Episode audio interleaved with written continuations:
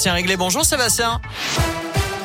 Salut Nico, salut à tous. Et à la une, la justice française est-elle trop laxiste? C'est la question du jour sur radioscoop.com. Alors qu'Emmanuel Macron a lancé aujourd'hui les états généraux de la justice à Poitiers.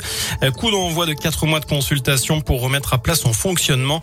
Une commission indépendante présidée par Jean-Marc Sauvé doit piloter ses travaux. Ses propositions seront remises en février prochain. Jean-Marc Sauvé qui aura sans doute aussi un œil sur la rencontre entre Jean Castex et le pape aujourd'hui. Un rendez-vous qui intervient après les révélations de la pédocriminalité au sein de l'église catholique française.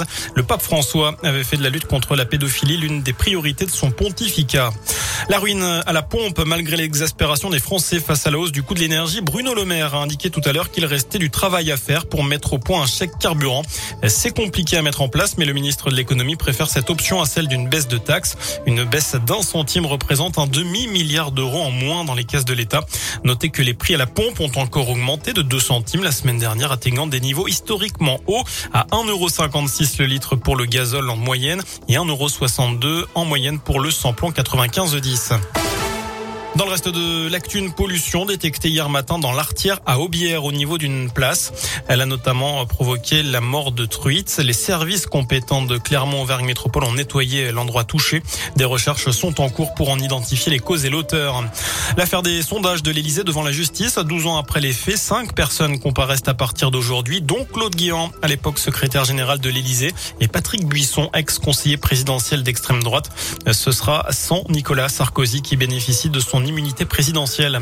À l'étranger, une minute de silence cet après-midi au Royaume-Uni en hommage à David Ames.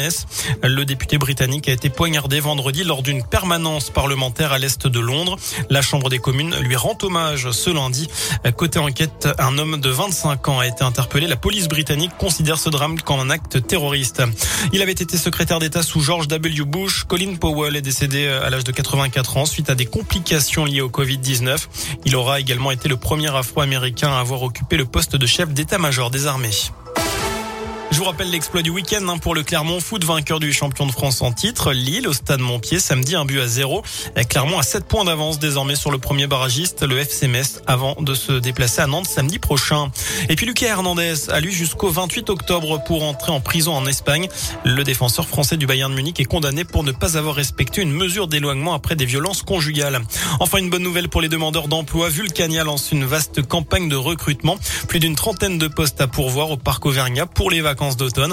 Des vendeurs, des serveurs, des cuisiniers, des plongeurs, des magasiniers, des animateurs, des agents de sécurité à la clé des CDD pour la période allant du 23 octobre au 7 novembre.